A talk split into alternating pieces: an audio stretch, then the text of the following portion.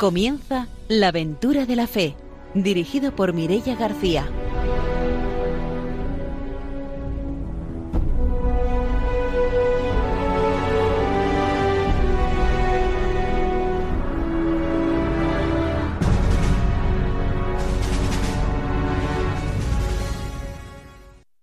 Muy buenas noches desde Radio María. Empezamos una nueva aventura misionera aquí en la aventura de la fe y empezamos como siempre saludando a nuestros colaboradores. Está con nosotros el padre don Arturo García. Buenas noches. Muy buenas noches, dos radiantes. Este nuevo año, pues aquí estamos para seguir anunciando el Evangelio y llevando la misión a todo el mundo.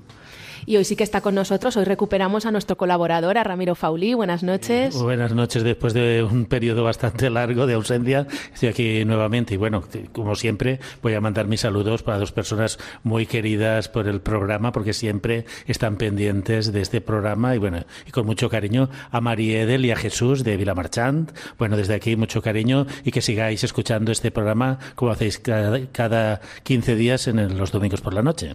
Pues enviamos esos saludos hasta Vila Marchant y vamos a saludar también a nuestro invitado de hoy, que es Monseñor Don Juan Oliver, obispo emérito del Vicariato Apostólico de Requena en Perú. Buenas noches, bienvenido.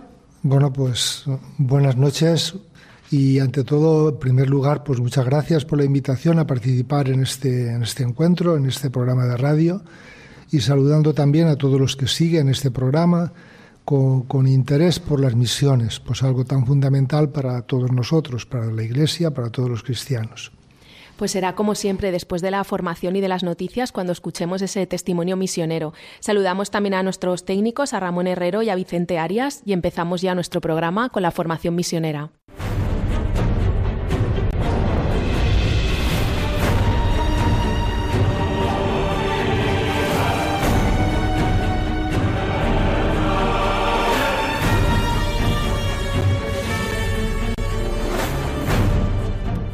El padre don Arturo García nos trae la formación misionera. En efecto, y abordamos este tema tan interesante de quiénes son los responsables de la misión. ¿Quién es responsable de la misión? Porque sí, la iglesia es misionera, pero si no hay un responsable, puede que a nadie anunciase el Evangelio, ¿no?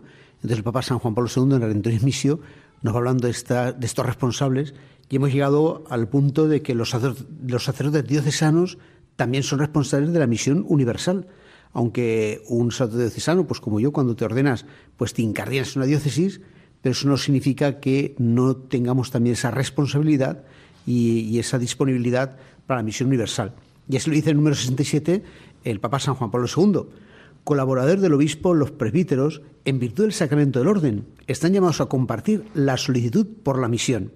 El don espiritual que los presbíteros recibieron en la ordenación no los prepara a una misión limitada y restringida, sino a la misión universal y amplísima de salvación, hasta los confines de la tierra, pues cualquier ministerio sacerdotal participa de la misma amplitud universal de la misión confiada por Cristo a los apóstoles. Por esto, la misma formación de los candidatos al sacerdocio debe tender a darles un espíritu genuinamente católico, que les habitúe a mirar más allá de los límites de la propia diócesis, nación, rito y lanzarse en ayuda de las necesidades de toda la Iglesia con ánimo dispuesto para predicar el Evangelio en todas partes. Todos los sacerdotes deben de tener corazón y mentalidad misioneros, estar abiertos a las necesidades de la Iglesia y del mundo, atentos a los más alejados y sobre todo a los grupos no cristianos del propio ambiente, que en la oración y particularmente en el sacrificio eucarístico sientan la solicitud de toda la Iglesia por la humanidad entera. Especialmente los sacerdotes que se encuentran en áreas de misión de minoría cristiana deben sentirse movidos por un celo especial y el compromiso misionero. El Señor les confía no solo el cuidado pastoral de la comunidad cristiana, sino también y sobre todo la evangelización de sus compatriotas que no forman parte de su grey. Los sacerdotes, no dejarán, además de estar concretamente disponibles al Espíritu Santo y al Obispo, para ser enviados a predicar el Evangelio más allá de los confines del propio país. Esto exigirá en ellos no solo madurez en la vocación, sino también una capacidad no común de desprendimiento de la propia patria, grupo étnico y familia, y una particular idoneidad para insertarse en otras culturas con inteligencia y respeto. Entonces es verdad que, esto pues cada vez se tiene más en cuenta en el seminario. De hecho, en el último documento para regir los seminarios, ¿no? pues el subtítulo es un seminario misionero, ¿no? Es decir, por unos sacerdotes misioneros, eh, para la misión. Entonces, eh, digamos cada vez más, y es verdad que hace falta, porque a veces con esto de que pensamos, sabemos, ¿no? Que también hace falta misión en cualquier parte del mundo, también aquí, pues en España, en Valencia, pues eso puede servir para decir, bueno, pues, como hay misión aquí, pues para qué preocuparme de otros sitios, ¿no? Pero sería eso no sería una iglesia verdaderamente eh, católica, ¿no? Y no es nuestra iglesia. Y claro, también es verdad que los sacerdotes diocesanos tenemos que tener siempre esa solicitud de ayudar al Papa en la misión universal.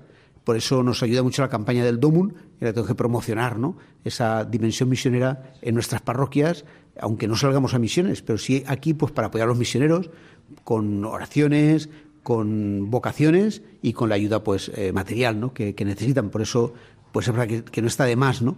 que se fomente cada vez más esa dimensión de, la, de misión en el estado de diocesano eh, en cualquier parte del mundo. Pues hasta aquí nuestra formación misionera de hoy. Nos vamos a ir ya con las noticias.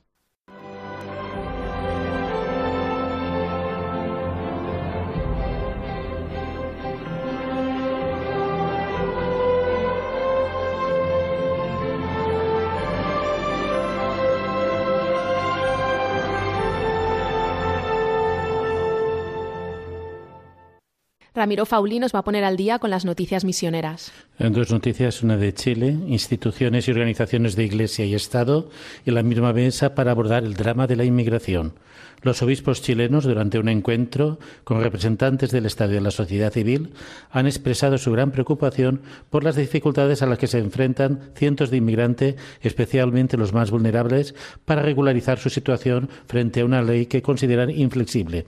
En esta reunión, presidida por los obispos del Comité Permanente de la Conferencia Episcopal, con representantes del consulares de distintos países, así como el ministro de Relaciones Exteriores, han llegado a algunos acuerdos para procurar atender a esta gran masa de población, principalmente a los niños desplazados y los que solicitan el estatuto de refugiados. En realidad se ha valorado que el aporte de la Iglesia en el acompañamiento de los inmigrantes está presente en todas sus facetas, principalmente a través del Servicio Nacional de Inmigración y el Servicio Jesuita de Inmigración. Así pues, la inmigración actual en Chile es de un millón y medio de migrantes, principalmente procedentes de Venezuela, Perú y Haití.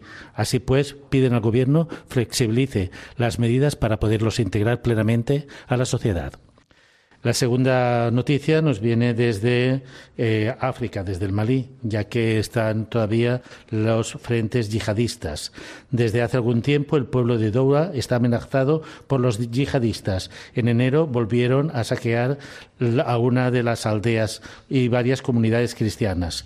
Así pues, han prohibido el toque de las campanas y tocar instrumentos musicales y también rezar en las iglesias. Lo más inquietante es que los yihadistas piden a los cristianos que practiquen la religión musulmana. El obispo de la diócesis ha invitado a todos los fieles a hacer oraciones por la situación y ha pedido al gobierno que, medie para que realicen eh, medidas oportunas para bloquear esta situación. Así pues, ha pedido a toda la diócesis un esfuerzo para que esto se lleve a cabo y la paz llegue a todos los rincones del Malí. Pues cerramos nuestra sección de noticias misioneras y nos vamos ya con la entrevista. Muy contento hasta tu puerto yo llegué.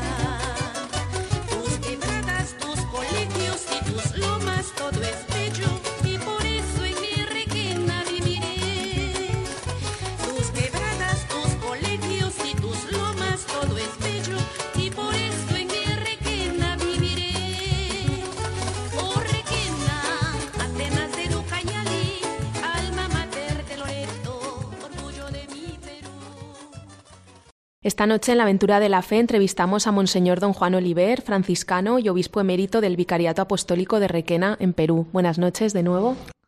Pues buenas noches. Bueno, pues como vamos a hablar de esa realidad del Vicariato Apostólico de Requena en Perú, ¿nos puedes situar un poco dónde se sitúa Requena y cómo es la realidad allí? Bueno, pues en el departamento de Loreto, así se llama, lo que aquí llamaríamos comunidades autónomas, y pues es una región inmensa, son kilómetros cuadrados, y en esta realidad existen varios territorios de misión que llamamos vicariato.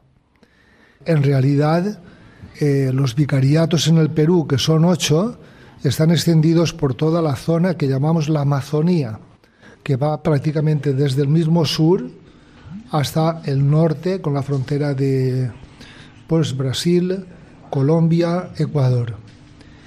Bueno, el Vicariato Apostólico de Requena es uno de ellos, uno de los ocho vicariatos, y mm, está situado en el noreste del, del Perú también, ¿verdad? Limita con, con Brasil y luego con, con, los demás vicariatos de San José, de Iquitos, de Yurimaguas y con la prelatura de Moyobamba está formado por dos provincias de, del departamento que son un territorio inmenso, ¿verdad? Son 82.000 kilómetros cuadrados. Es pura selva y selva baja. Quiero hago esta distinción porque alguno eh, puede pensar que hay una selva alta. ¿Cuál es la selva alta? Es la montañosa, la que tiene altura y la que tiene también en parte tiene roca, piedra. La zona baja es una llanura inmensa, verde, surcada por ríos y, como digo, muy extensa, poco poblada. Un poco ubicándonos en la, la realidad, ¿verdad? Esto es lo que hay. Los vicariatos normalmente son territorios que están eh, bastante apartados, ¿no? En el vicariato de Requena estamos hablando de muchos kilómetros y de cuántos habitantes. Pues alrededor de unos 170.000. Eh, no es nada, ¿no? La, la, población es muy, muy reducida, pero también en el resto de los, del departamento de, de Iquitos tampoco la población es tan grande, porque si calculamos una especie de un millón Habrá que tener en cuenta que solamente Iquitos tiene ya una población de más de 400.000 habitantes, con lo cual quiere decir que esos otros 370.000 kilómetros cuadrados pues vienen poblados alrededor una media de un habitante y medio o un habitante cada un kilómetro y medio de, de la superficie. Normalmente la población vive de los recursos naturales o hay grandes empresas instaladas que atraen a población hacia esos territorios. Bueno, eh, la realidad de la Amazonía es un tanto diversa. Y yo la que más conozco, por supuesto, es la parte, la parte donde yo he estado allí, ¿no? La población vive, pues aparte del funcionariado, que es, digamos, los, los que tienen ciertas profesiones que les garantizan un sueldo estable con todo, eh, con el seguro incluso médico y demás, la mayoría de la población vive o sobrevive de pequeños trabajos, pueden ser agrícolas, artesanales, pescadores, etcétera, pero como muy poco desarrollado y muy poco comercializado precisamente por las dificultades de su transporte, comercialización dificultades que también serán propias para la evangelización, ¿no? Bueno, por supuesto que sí, porque, porque una población pequeña pero tan dispersa como la que nosotros eh, hemos tenido allí, alrededor más de 300, 350 caseríos, uno puede pensar que eso es inabarcable. Además de, de los kilómetros que decía, que es tanto es porque la accesibilidad a casi todos los lugares es muy, muy dificultosa, muy dificultosa. El único medio de transporte, el único, casi, el único medio es por el río, es decir, tiene que ser canoas, lanchas, barcos, etcétera, ¿no? Pequepeques, motores, o, y algunos también únicamente con el remo. no es lo más frecuente, porque al menos existen pequeños motorcitos, ¿verdad? Llaman peque peque por onomatopéyico, por el ruido que hace el motor, ¿verdad? Y que se ponen en cualquier tipo de, bote, sea de madera o puede ser también ya metálico, de aluminio, ¿no? Pero es así, entonces el traslado es muy, eh, muy dificultoso, es decir, yo pongo un ejemplo que a veces a algunos les sorprende. Nosotros allí éramos como seis sacerdotes y veinte religiosas, lo que son ahora también. Y podernos reunir, juntar cada año solamente se podía hacer una vez. Pero ahora, pues hacía ya dos años con la pandemia que eso ha sido imposible. Es decir, nosotros, eso es un tema que por más que lo hemos estudiado muchas veces, pero no nos es posible reunirnos y bueno, yo como obispo trataba al menos de ir dos veces a cada, a cada lugar, a cada parroquia, no, no a cada caserío, a cada parroquia. Entonces, ¿por qué? Porque el único transporte es por el río y puedes estar, mm, dependiendo del tipo de, de, motor que emplees, por supuesto, ¿no? porque hay, hay embarcaciones que son más rápidas, pero normalmente pues el traslado de, del norte al sur del vicariato en una lancha, llamamos así a un barco, pues puede ser de cuatro días. Eso por el río grande que se llama Ucayali. Y luego cuando te metes por los demás riachuelos, ríos, ríos que son enormes también, ¿verdad? pero entonces ya pues el, tiempo ya es muy difícil de medir, ¿no? expuestos a muchas otras dificultades, como puede ser la crecida o, la mengua del, del caudal del río, que eso influye mucho allí. Ha hablado de seis sacerdotes y de veinte religiosas. Normalmente los sacerdotes atienden las parroquias y religiosas atienden parroquias o centros educativos o tienen centros pastorales. Bueno, está, estamos organizados en parroquias, hay ocho parroquias en el vicariato y no en, todos los, en todas las parroquias existen, hay presencia de sacerdote. Nosotros, nosotros ahora teníamos dos parroquias donde no había sacerdote y las otras tenían un sacerdote. también coincidiendo en estas parroquias donde hay sacerdote hay comunidades de religiosas, que pueden ser dos o tres por comunidad. ¿A qué se dedican? Pues a tareas de tipo pastoral, en un sentido amplio, si se quiere, como puede ser la catequesis, como puede ser la educación, la atención a los enfermos, la atención a los niños. Es decir, es un poco eso, la población a la que se atiende con características diferentes según también la congregación que, podamos hablar y el lugar donde, donde está asentada la, la, parroquia. Pero bueno, no es que se dediquen a una cosa y no más. No, no se dedica a todo lo que a donde puedes llegar, claro. La colaboración de, de los laicos en, en, la pastoral tienen agentes eh, que envían como catequistas. últimamente el Papa ha hablado del ministerio del catequista. Ahora, primeros de, de enero, también celebramos el día 6 la jornada del catequista nativo. Es, es muy dificultoso en la selva la preparación, el, el conseguir personas que puedan prestar este servicio. Bueno, yo distingo así rápidamente dos, dos medios que son diferentes. Uno son los caseríos de los ríos y el otro son las ciudades un poco más grandes donde está sentada la parroquia. Desde aproximadamente los años 70, es decir, una vez terminado el concilio, allí se inició un, un tiempo de una preparación y, y, una responsabilidad por parte de los laicos en, en, en los caseríos porque ya entonces, aunque había más número de sacerdotes, pero también otros medios eran menores o más deficientes que los que actualmente hay, con lo cual se les hacía muy difícil el acceder a esos otros sitios. ¿Cómo se hacía la evangelización, el mantener la vida cristiana? Por medio de lo nosotros llamamos allí animadores de comunidades cristianas. Hubo un tiempo de un gran esplendor de todo esto, fueron los años 70, 80, 90, incluso diría hasta principios de los, del 2000. Yo he conocido ya un poco y el declive de todo esto. Entonces, la formación y el mantener la vida de las comunidades se hacía por medio de ellos. Ellos son los que reunían semanalmente a la comunidad para la celebración de la palabra. Y también son los que preparaban la, por medio de la catequesis la, preparaban los sacramentos, las fiestas, las fiestas, digamos que patronales o de aniversario que llaman allí principalmente, ¿no?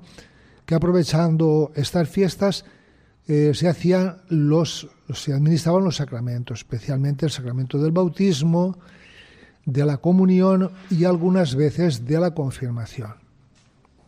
Este movimiento laical, puramente laical, que tuvo una gran influencia y que ahora yo creo que en cierto modo ha decaído en cuanto a número e intensidad si se quiere, pero bueno, pues se está diversificando también por otras partes y no deja de haber personas que colaboran con la Iglesia, no únicamente en esa tarea propiamente pastoral, sino también eh, en la preparación en la salud, la atención a, a la gente necesitada y en muchos otros aspectos. Entonces eso nosotros allí en Requena, por medio de Cáritas, eh, teníamos una gran cantidad de gente de los caseríos a los que también se les reunía periódicamente. Claro, hemos tenido un intervalo de dos años de, ausencia de todo.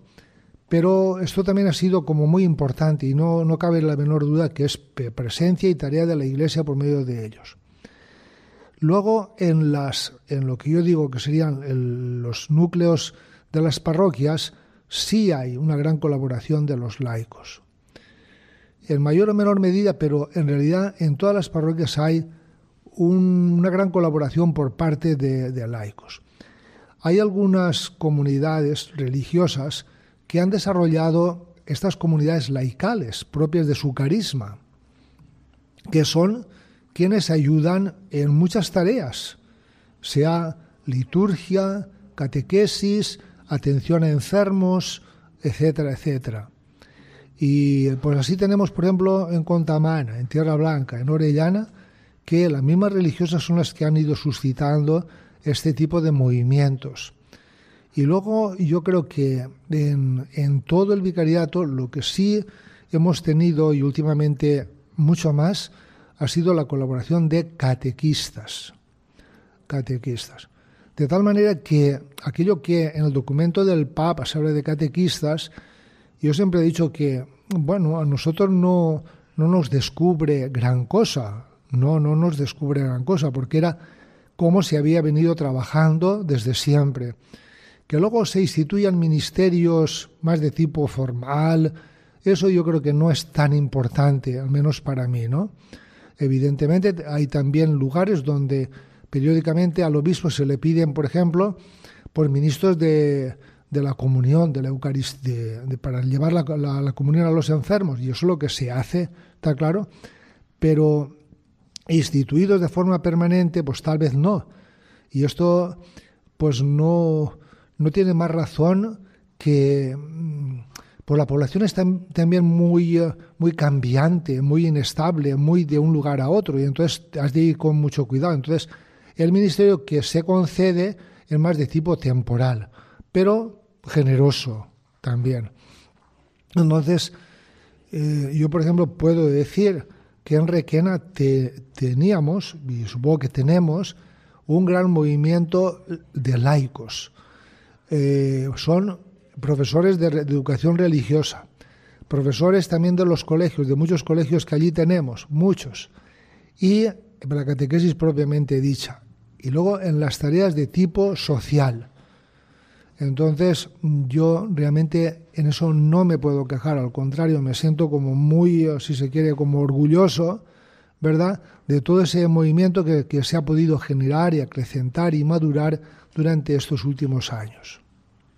Y ha hablado también de esa atención a los enfermos. El último año tiene el reto de la pandemia. Y no sé, pues, cómo que se ha presentado ahí pues como reto en ese lugar, ¿no? En este tiempo de, los primeros contagios y. Bueno, pues para nosotros el tiempo de la pandemia, que son dos años, y digo dos años también por una razón, y es que dos años que no ha habido colegio, ¿verdad? La pandemia comenzó un 14 de marzo y han sido todo el año 2020 y todo el 2021 que no ha habido escuela. Y, y bueno, pues lo que uno puede imaginar, como en un lugar de tanta pobreza, tanta escasez de medios, cómo se podía vivir. Yo tengo la experiencia, yo digo, no será lo que más hemos hecho, yo no lo sé, ¿no? Pero sí que puedo decir que la gente resalta mucho la labor que nosotros hemos desarrollado allí durante la pandemia, casi como los únicos que hemos estado allí permanentemente, eh, tanto el testimonio de la presencia como en esa capacidad de conseguir medios para, para eso.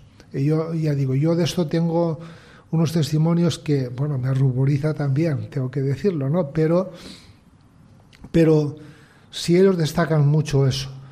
Y bueno, nosotros desde el vicariato hicimos un gran, no sé, una gran búsqueda de, de todo, todo, de todo, para poder estar y atender en cualquier parte. Y nos adelantamos en mucho a lo que el mismo Estado o Ministerio de Salud pudo realizar.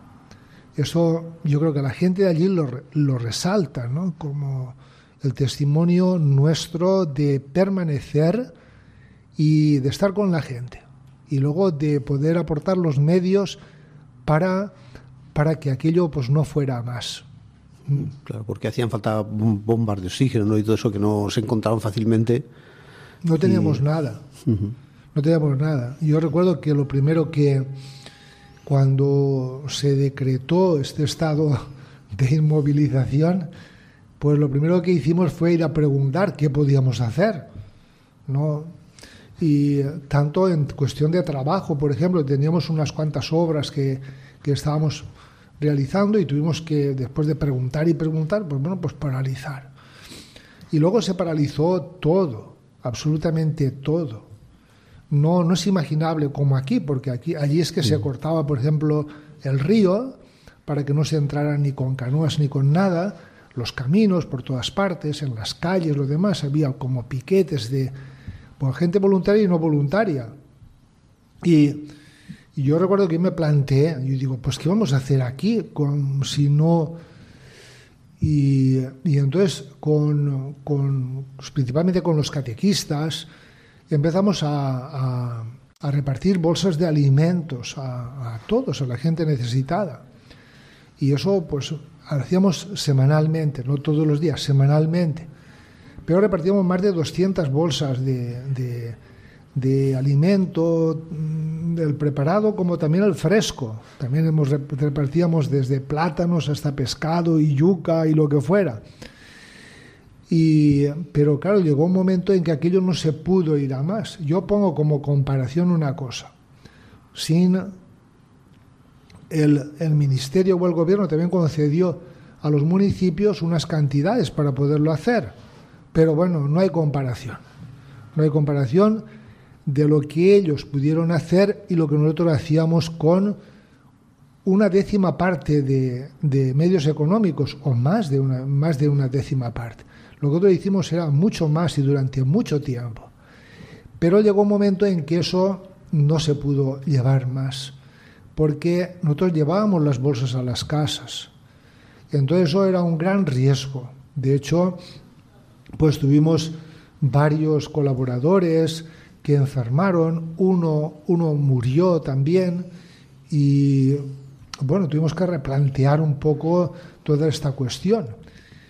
Y bueno, no dejamos de, dar la ayuda de alimento, pero lo que les hacíamos era venir. Entonces venían allí a, locales de la parroquia y desde allí les repartíamos la misma cantidad. Y venían también de otros, de otros grupos que, que eran más iniciativa de, de la municipalidad, a los nosotros les proveíamos también.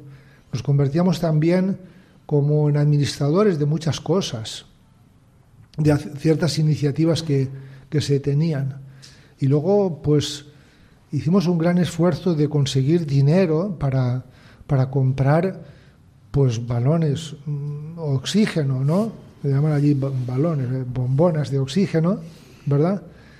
Y que eso no era tan difícil, no era tan fácil de conseguir, allí no hay nada, como también luego cómo lo tenías que rellenar.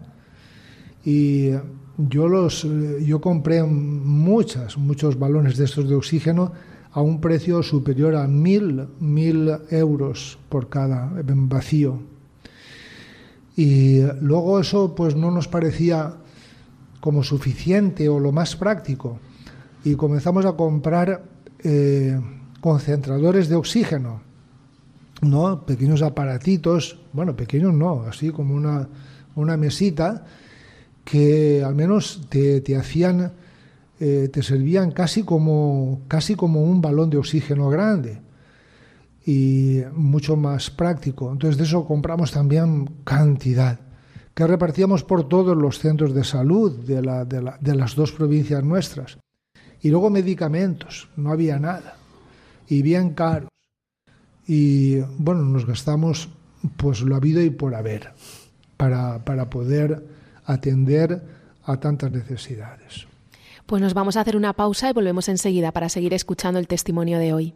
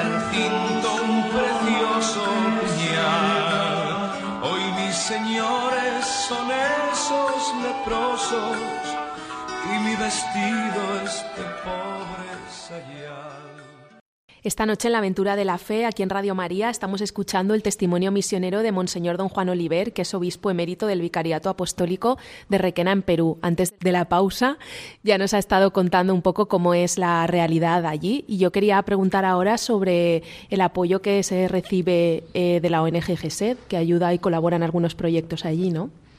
Bueno, claro, para mucha, muchos proyectos que se realizan, grandes o pequeños, necesitamos la ayuda exteri- exterior de donde sea. Y yo también tengo que ser, tengo que decir ante todo gracias, porque no nos han faltado las ayudas por muchos medios, por muchos medios. A veces ayudas pequeñas. Bueno, normalmente desde hace, desde que aquí se entró en crisis, pues, ayuda grandes no hemos tenido, hay que decirlo. Nosotros grandes proyectos, yo creo que desde el, mil, desde el 2010, que yo creo que no he contado con, grandes cantidades, pero que sabiéndolas administrar, pues te da para, para bastantes cosas.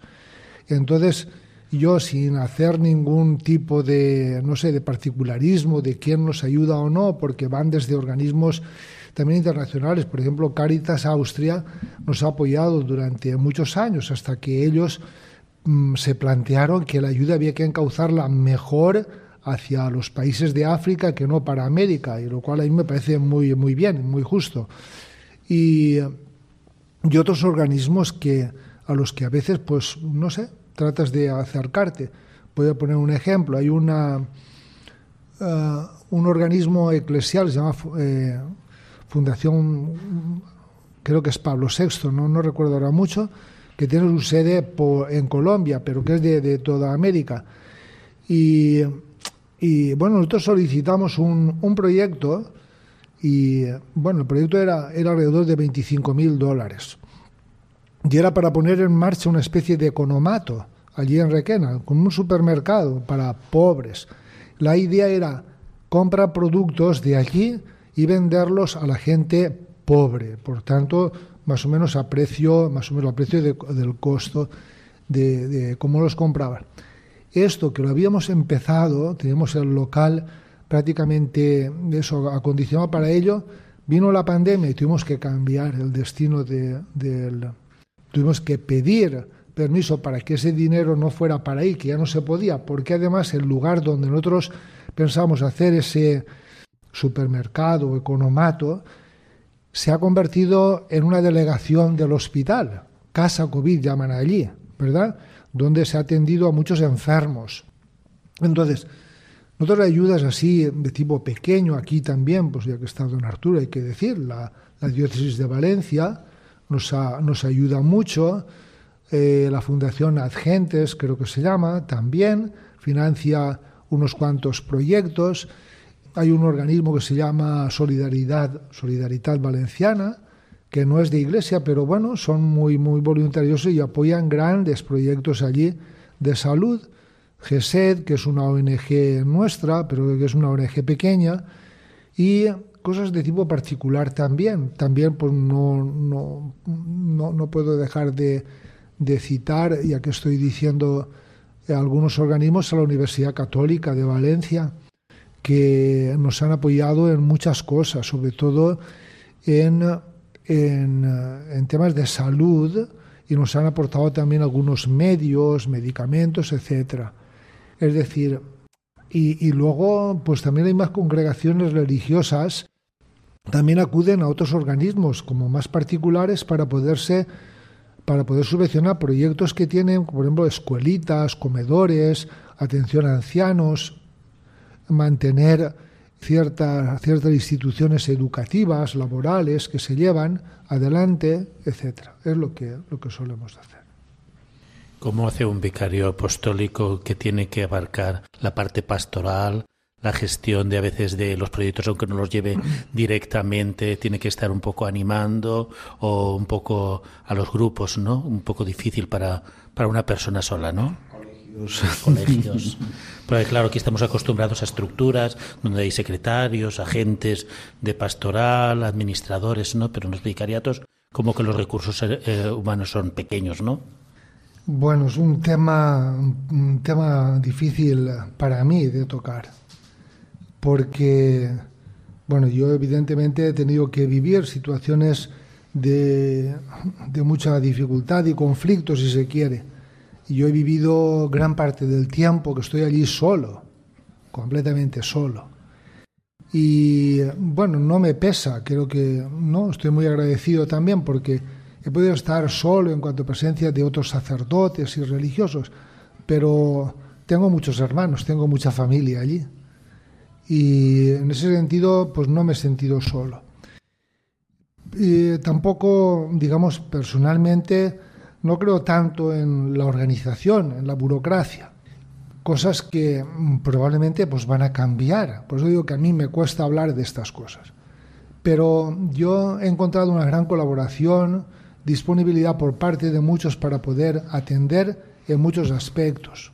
Entonces no me puedo quejar lo que más organizamos puede ser, al menos desde Enriquena como, como capital y eso, fue eh, los centros educativos, porque es que la presencia de la Iglesia en la selva, digamos que una cosa fundamental y desde el principio ha sido la educación. Y Requena se convirtió en el lugar cultural más importante de toda la selva incluso de parte del Perú. Puede parecer un poco orgullo decir estas cosas, pero es la verdad. Es la verdad, porque fue en Requena, una ciudad que apenas tiene 114, 114 años de existencia, donde se creó la primera escuela de profesores nativos propios de la selva para atender a la selva. Y luego la cantidad de centros educativos que allí hay, y muchos de ellos pertenecientes a la Iglesia, pues nos hablan de que es una tarea muy importante nuestra y es un medio de evangelización muy importante. Y entonces, el, por ejemplo, en los últimos años, yo creo que conseguimos el hacer lo que ahora se dice eso del sínodo, caminar juntos. ¿ya? Caminar juntos. Porque reunir pues, a unas ocho instituciones educativas diversas por historia y por todo no resulta tan fácil, pero sí conseguimos unir, unir y caminar juntos en todo esto. Y bueno, se hicieron avances que, que allí son muy meritorios, como es la capacidad de defenderse frente a agresiones o, o, dificultades a veces muy insalvables, insalvables que se presentan. Pero también en cuanto a la formación de los mismos profesores, decirles que, bueno, tú estás en un centro católico y eso que puede parecer una obviedad, no lo es tanto. Y luego formarles, formarles. Y encontrarte que muchos de los profesores no tienen pues, mínimamente una formación cristiana y has de comenzar también por ellos. Y luego trabajar el tema de la identidad de un colegio católico allí, qué es lo que supone y cómo hay que trabajarlo. En este sentido yo creo que avanzamos mucho. Bueno, yo al menos personalmente estoy muy contento. Y el otro tema ha sido el de la, el de la catequesis. El de la catequesis, unido si se quiere un poco al trabajo con los profesores de religión. Y también, también aunque pueda parecer, no sé, no sé, un poco de orgullo, decir que muchas, muchas de las tareas eclesiales que se han ido presentando, por ejemplo, el tema del, de la ecología, el tema del sínodo y otras cuestiones, nosotros allí lo hemos tratado desde un principio, incluso adelantándonos a muchas instituciones mucho más poderosas, institucionalizadas que nosotros. Por eso digo que no todo es tener una estructura que, que, todo te lo haga. Tú puedes funcionar de otra manera también, implicando a la gente, coordinando muchas cosas. ¿Cómo se hace eso? Bueno, pues se hace pues trabajando mucho y yo diría que mmm, la gente sienta que, que, son tenidos en cuenta y que los quieres y, y que trabajar mmm, por la iglesia al fin y al cabo es simplemente decir tú eres cristiano y por tu bautismo tú tienes que comprometerte en tareas que son de evangelización, si se quiere, en un sentido amplio. Entonces, yo digo, yo muchas estructuras no he tenido, no creo tampoco en las estructuras así, tan rígidas. Puede ser que ahora todo cambie, porque bueno, hay mentalidades diferentes, puede ser. Pero yo me he sentido bien actuando así, creo que no he podido actuar de otra manera, yo recuerdo que a veces alguno decía esto, pues un obispo no puede ser, pues por ejemplo, secretario y administrador, tienes que tener un cuerpo de sacerdotes, de, asesores y de tal. ¿Y de dónde los vas a sacar? ¿De dónde los vas a sacar? Tú lo tienes que hacer todo. Y recuerdo que en, esto, en esta última temporada estaba yo revisando papeles del anterior obispo a mí, Víctor de la Peña, y me encontré con unos papeles que decían, respondiendo a Roma, alguna objeción que se ve que a él le presentaron. Y él decía, yo no necesito ningún administrador ni ningún secretario, en todas cosas porque no tengo personal, pero es que para la tarea que tienen que realizar yo puedo hacerlo perfectamente.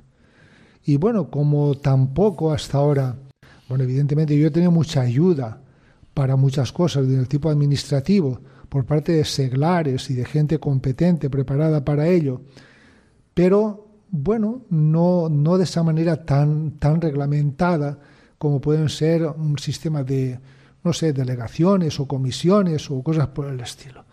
y sin embargo poder avanzar juntos. Se puede, se puede, se puede hacer.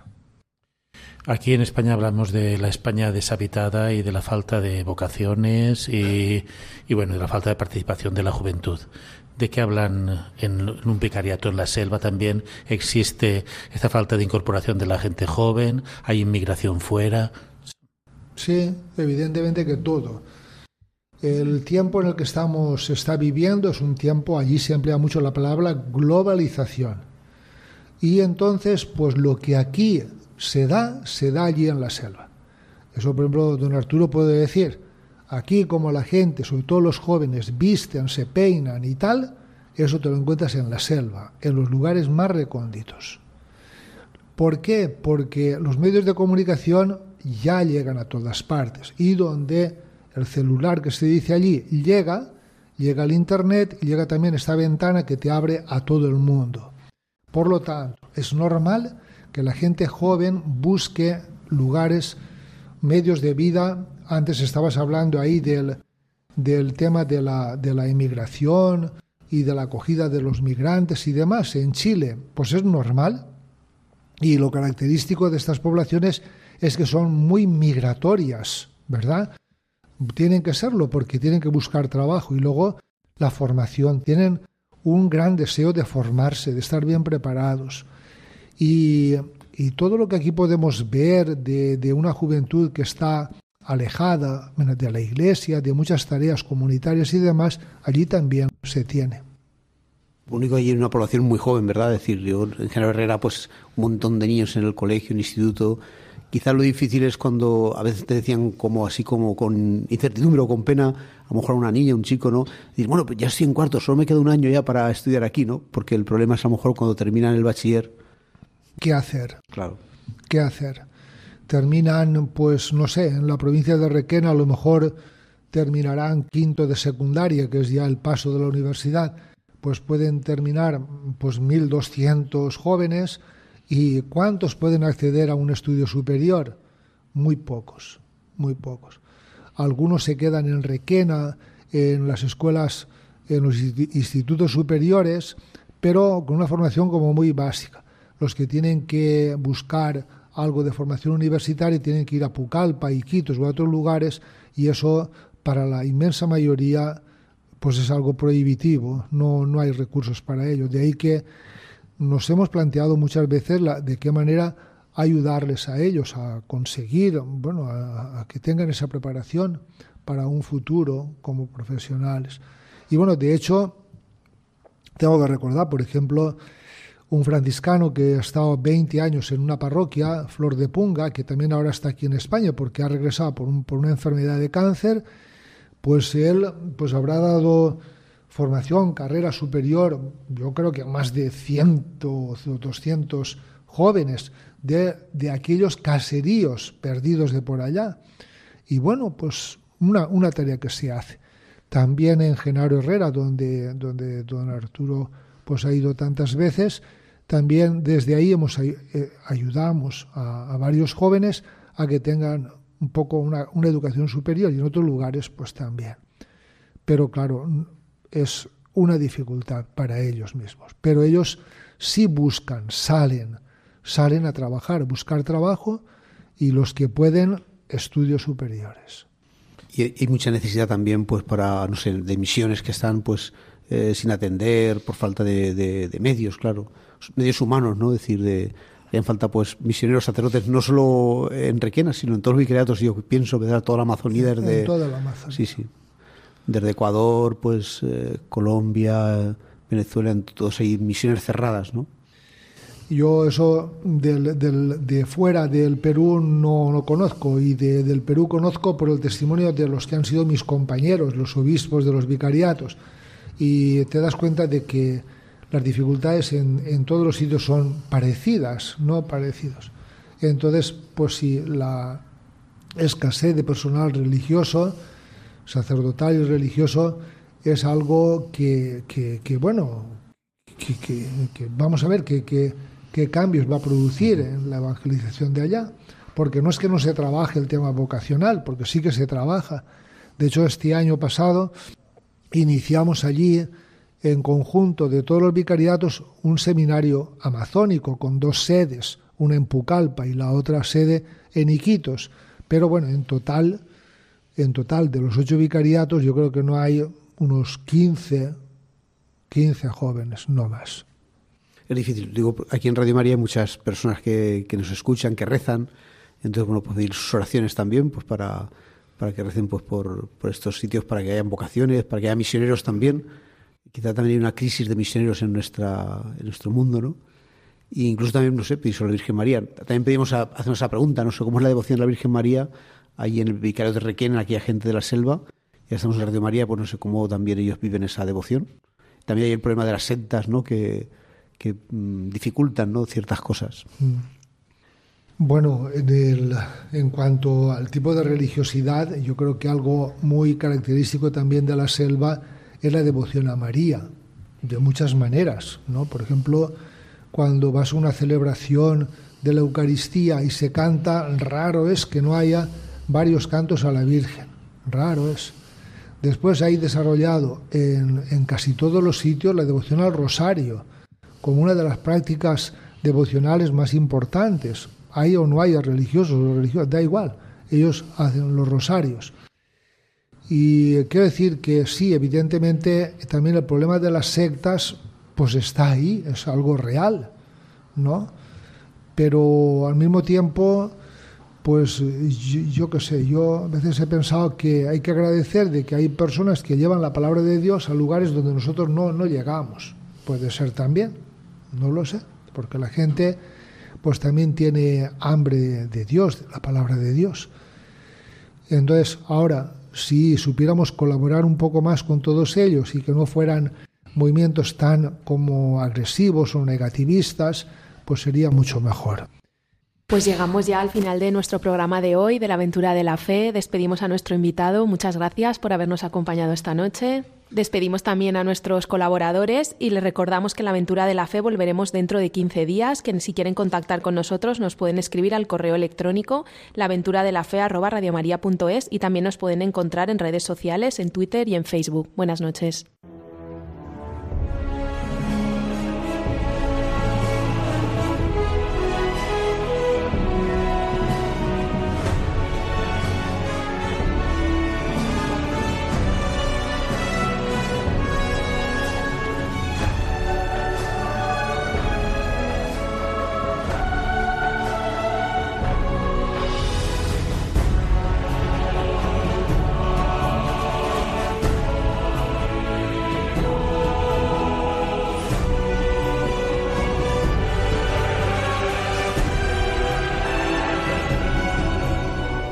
Han escuchado en Radio María La aventura de la fe, dirigido por Mireya García.